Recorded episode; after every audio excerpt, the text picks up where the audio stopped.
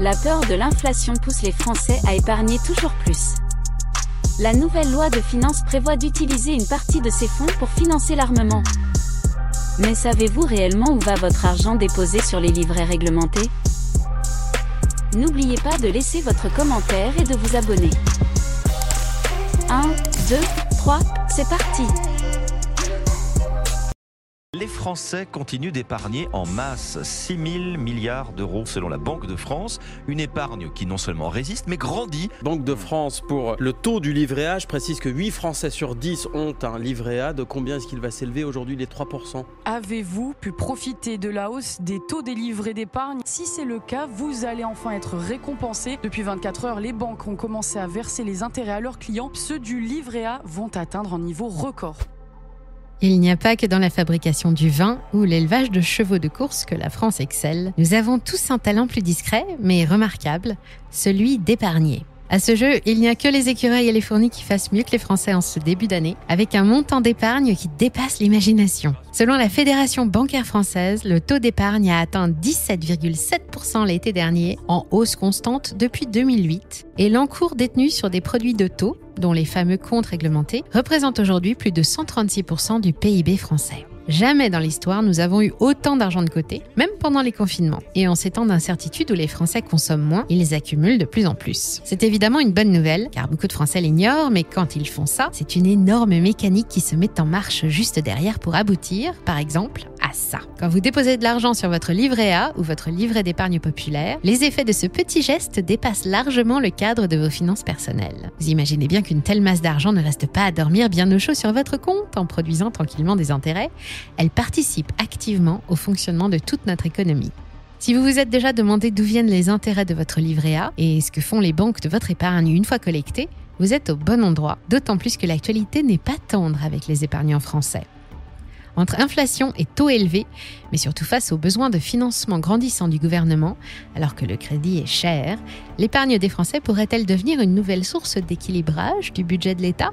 Pas de panique, il n'est pas question de réquisitionner l'argent placé sur les livrets d'épargne français, comme en 41 sous le régime de Vichy. Mais un mécanisme existe déjà, et il est plus subtil et totalement indolore. C'est celui qui permet ça, ou encore ça, quand vous faites ça, et qui permettra bientôt de faire ça, et même ça. Et avant de démarrer, je vais vous parler de notre partenaire de confiance qui permet justement d'investir et de faire fructifier votre capital. J'ai nommé XTB. Pourquoi le recommandons-nous? La raison est simple, XTB offre 0% de commission sur vos achats et ventes d'actions tant que vous investissez moins de 100 000 euros par mois. C'est incroyable, non? Imaginez pouvoir échanger plus de 3500 actions et 350 ETF, même avec un euro et sans aucun frais. Si comme nous, vous aimez investir régulièrement de petites sommes pour optimiser votre prix d'achat, l'absence de frais chez XTB peut vous faire économiser une fortune à long terme. Et dernière nouveauté sur la plateforme, XTB vous verse désormais des intérêts pouvant aller jusqu'à 5% sur vos dépôts en dollars et en euros. Mais ce n'est pas tout. L'interface de XTB, nommée Xstation, est conçue pour être à la fois intuitive et puissante. Elle offre des outils d'analyse technique pour tous les niveaux, des débutants aux experts. Et si vous êtes sceptique, essayez-la par vous-même via leur compte démo, c'est totalement gratuit. Pour ceux qui se demandent comment la plateforme se rémunère, sachez qu'XTB propose également un compte CFD qui permet d'investir à la hausse ou à la baisse sur les indices, les matières premières telles que le pétrole brut et le gaz naturel, mais également l'or. Attention cependant, ce type d'investissement est risqué, réservé aux traders expérimentés et présente quant à lui des frais. Envie de découvrir XTB Cliquez sur notre lien en description et bienvenue à tous sur Money Radar.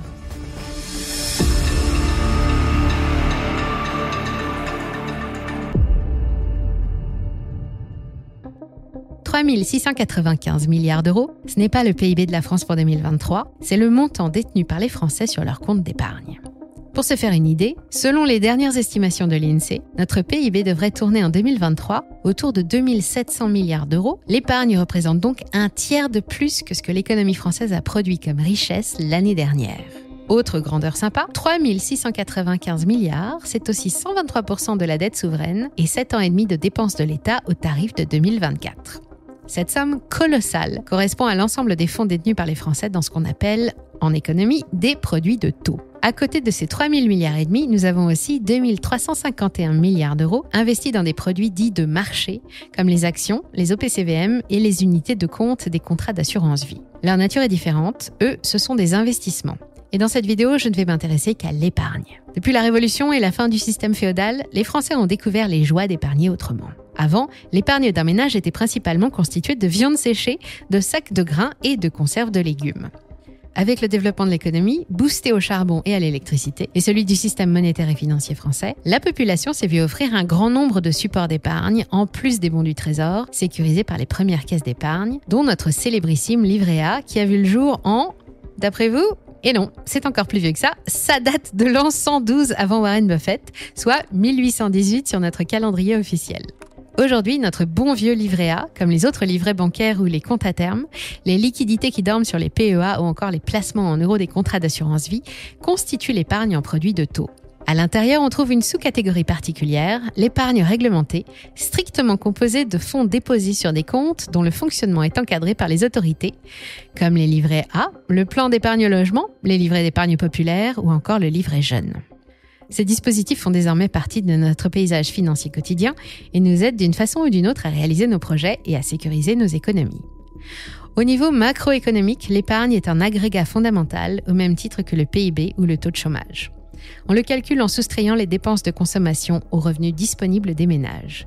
Facile à diriger vers les secteurs stratégiques de l'économie, en parfait accord avec les décisions politiques en matière de durabilité, l'épargne stimule la croissance et en cas de choc économique, elle offre aussi une importante réserve de fonds. En temps de crise, l'histoire nous montre que les gens ont plutôt tendance à dépenser moins, à investir moins et à épargner plus, ce qui produit en théorie un recul de la demande intérieure et une baisse des marchés.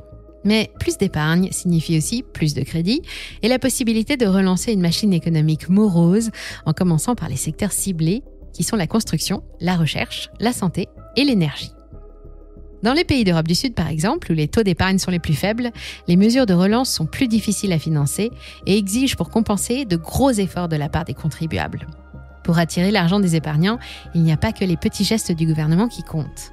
Les taux d'intérêt élevés ou une augmentation du revenu disponible des ménages produit aussi un effet positif sur les niveaux d'épargne. Et les étudiants en économie reconnaîtront ici ce qu'on appelle les déterminants de l'épargne. L'épargne est donc un gros facteur de stabilité économique. Et bonne nouvelle, le cas chinois mis à part, la France est le quatrième pays où on épargne le plus au sein de l'OCDE, derrière les Pays-Bas, la Suède et la championne en titre suisse, mais devant l'Allemagne avec les taux d'épargne traditionnellement élevés dans notre pays qui ont toujours accompagné notre croissance. Au début de l'été dernier, 15% du patrimoine financier des Français dormait tranquillement sur les comptes réglementés, presque 1000 milliards d'euros. Enfin, quand je dis dormait, c'est une façon de parler. Si les banques et l'État se montrent aussi généreux et espèrent autant attirer votre épargne, c'est que la société entière en a besoin. Ainsi, les fonds collectés sur les livrets A, loin de s'endormir, servent en priorité à construire des logements sociaux et à faciliter l'accès à la propriété des ménages les plus fragiles avec les prêts à l'accession sociale. Le livret développement durable et solidaire, le LDDS, qui a succédé au Codévi de nos parents, collecte de quoi financer des projets issus de l'économie sociale et solidaire ou à haute valeur environnementale. Les deux dispositifs sont de vrais best-sellers. On en compte 56 millions du premier et 24,8 millions du deuxième au 30 juin dernier en France, selon les données de la FBF. Ils contiennent alors 546,7 milliards d'euros. C'est plus que le budget de l'État pour 2024. C'est deux fois la valorisation en bourse de L'Oréal. Et à peu de choses près, c'est le PIB de la Belgique. C'est aussi 7,2% de plus que l'année dernière, une année déjà qualifiée de record par la Caisse des dépôts et consignations, la CDC, et tout ça va donc servir à financer des projets d'intérêt général. Concrètement, qu'est-ce qui se passe quand vous déposez chaque mois 100 euros sur votre livret A?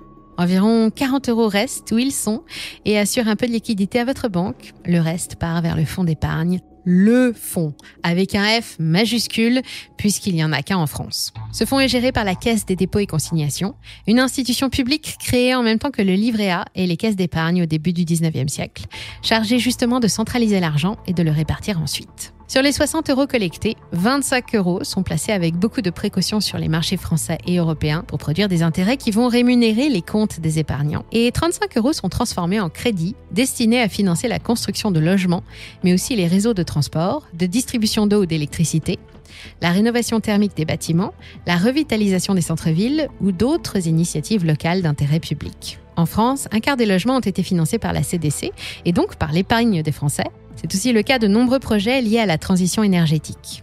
C'est un mécanisme vertueux qui nous permet de transformer facilement de l'épargne rémunérée et liquide en prêt à long terme au service de la société entière et sans avoir à solliciter le contribuable qui se voit lui-même exonéré d'impôts sur les fruits de son épargne. À entendre tout ça, on a vraiment l'impression qu'il n'existe pas de meilleur placement, aucun qui soit plus sûr et qui ne protège autant l'argent des Français. Eh bien, ce n'est plus vrai. Actuellement, les rendements des comptes sur livret, réglementés ou pas, on le vend en poupe. C'est en effet mécanique de la hausse des taux directeurs. Et pour les Français, friands d'épargne qui rapporte, c'est une bonne nouvelle. Non? C'est pas une bonne nouvelle? Eh bien, pas forcément, et vous allez vite le comprendre. Le livret A et le LDDS servent 3% d'intérêt depuis février 2023. C'est bien plus que pendant les confinements, souvenez-vous. Toute l'année 2020 a été une période de très forte collecte, puisque les gens n'ont pas pu dépenser leur argent normalement. À ce moment, le livret A servait 0,5% d'intérêt. Pourtant, même à 3%, notre livret A est devenu bien moins intéressant qu'en 2020, et votre épargne aujourd'hui perd de sa valeur, lentement, mais sûrement, à cause, toujours la même, de l'inflation. En 2020, selon les chiffres de l'INSEE et de la Banque de France, quand le livret A servait 0,5%, l'inflation était de 0,5%. En 2023, 3% d'intérêt contre 4,9% d'inflation. Et le calcul est rapide à faire, votre épargne a perdu 1,9% de sa valeur. Les optimistes diront mieux vaut 1,9% que presque 5. Et ils auront raison. Une protection même partielle contre l'inflation, c'est mieux que rien. Et pour se remonter le moral, on peut aussi se pencher sur l'histoire et se dire qu'il y a eu pire. En avril 1980, on est en pleine récession et le livret A sert 7,5% face à une inflation qui est en pleine crise d'adolescence et nous fait une poussée de croissance de 13,6%. Les épargnants n'ont pas d'autre choix que de regarder leur épargne fondre de plus de 6%, mais c'est toujours mieux que 13,5%. Les comptes d'épargne ont beaucoup d'avantages, mais ils ne peuvent pas à eux seuls protéger la valeur de vos économies puisqu'ils dépendent eux-mêmes des taux directeurs. Si on poussait le mécanisme à l'extrême et que l'inflation bondissait de 100%, ce qui est déjà arrivé, les taux directeurs ne monteraient certainement pas aussi haut. En effet, ce n'est jamais arrivé. En 1981, les États-Unis se débattent avec les mêmes problèmes économiques que l'Europe et l'inflation est à 14% quand Paul Volcker entre dans l'histoire. Le président de la Fed décoche un petit 20% qui calme tout le monde en moins de deux ans, précipite toute l'industrie américaine au purgatoire et pousse le Mexique à la faillite, mais qui sauve le dollar. Dans la pratique, les taux directeurs dépassent rarement 10% dans les pays de l'OCDE, même en temps de crise. Et voilà comment l'épargne en produits de taux montre ses limites face aux mouvements d'humeur d'une monnaie qui, eux, n'ont pas de limite. Mais rassurez-vous, s'il y a un bon côté à la monnaie unique, c'est qu'en mutualisant les risques et les politiques monétaires, nous sommes plus ou moins à l'abri de revivre une crise hyperinflationniste comme l'a connue l'Allemagne en 1923. En revanche, nous ne sommes pas à l'abri des directives et des changements de cap des gouvernements qui se succèdent à la tête de l'État et les comptes d'épargne des Français qui fonctionnent aujourd'hui de telle façon pourraient bien fonctionner autrement demain. On l'a vu, l'épargne des Français fait l'objet de toutes les attentions de l'État, et plus encore depuis février 2022, depuis qu'Emmanuel Macron a annoncé son nouveau plan nucléaire, en espérant redonner à la France son indépendance énergétique et atteindre la neutralité carbone en 2050 pourquoi pas? Mais où trouver les 51,7 milliards d'euros qui vont servir à construire 6 nouveaux réacteurs de type EPR2, soit 8,6 milliards par réacteur? Et là, je me permets une petite remarque personnelle. Je rappelle juste que l'EPR de Flamanville, qui devait entrer en fonction en 2012, aurait dû coûter 3,3 milliards d'euros et que la facture actuelle se monte à peu près à 20 milliards d'euros. Voilà, c'est tout. Et où trouver de quoi financer les 8 autres réacteurs sur lesquels l'État a posé une option? Pas du côté d'EDF, l'énergéticien a été saigné à blanc par le bouclier tarifaire dont il a supporté le coût, environ 10 milliards d'euros, et il est encore très endetté. Alors il n'y a pas à chercher très loin. La transition énergétique étant un objectif majeur et hautement stratégique en termes d'ESG, le gouvernement est parvenu à intégrer le financement de son nouveau parc nucléaire dans les objets autorisés par le fonds d'épargne, souvenez-vous, celui de la CDC, qui centralise 324 milliards d'euros fin juin 2023. Cette intégration forcée soulève évidemment pas mal de questions. D'abord parce que la production d'électricité nucléaire, bien que décarbonée, n'est pas considérée comme une énergie verte. Elle est toujours basée sur un combustible fossile dont on ne sait malheureusement pas traiter les déchets. Mais les observateurs s'inquiètent surtout du détournement d'une partie des fonds destinés au logement social quand la France est en pleine crise immobilière. D'autres se demandent où s'arrêtera le gouvernement quand la loi de finances pour 2024 propose aussi de piocher dans l'épargne française pour financer la défense et l'armement. Ah oui, peu de médias ont relayé l'information, mais on ne leur jette pas la pierre. La mesure a été validée au moyen d'un énième article 49.3, noyé au milieu d'une vingtaine d'autres, et au bout d'un moment, même moi, je me suis lassée.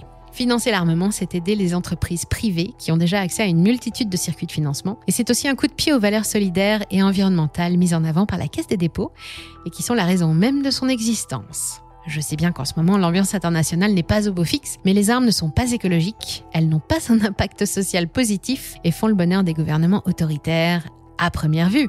Mais je peux me tromper, ça ne m'a pas l'air très ESG friendly tout ça. J'ai hâte de voir si cette nouvelle règle va ou non avoir un effet sur les épargnants français. Les plus concernés d'entre nous pourraient en profiter pour réorienter leur argent vers des placements plus solidaires et même plus rentables, qui protègent mieux de l'inflation, mais avec à la clé de nouvelles difficultés pour les secteurs traditionnellement bénéficiaires de l'épargne réglementée si la décollecte est trop importante. Et je l'avoue, avec ces deux premiers succès, notre gouvernement pourrait avoir envie de continuer à financer les grands projets nationaux de la même façon.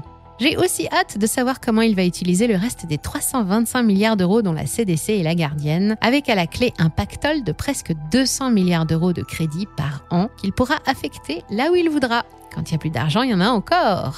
Et là, il y en a beaucoup, de quoi perdre la tête. Comptez sur nous pour surveiller les évolutions et les nouvelles réglementations qui pourraient modifier les règles de fonctionnement de vos comptes d'épargne. Et promis, je ne laisserai plus passer un seul 49.3 sans aller voir le détail.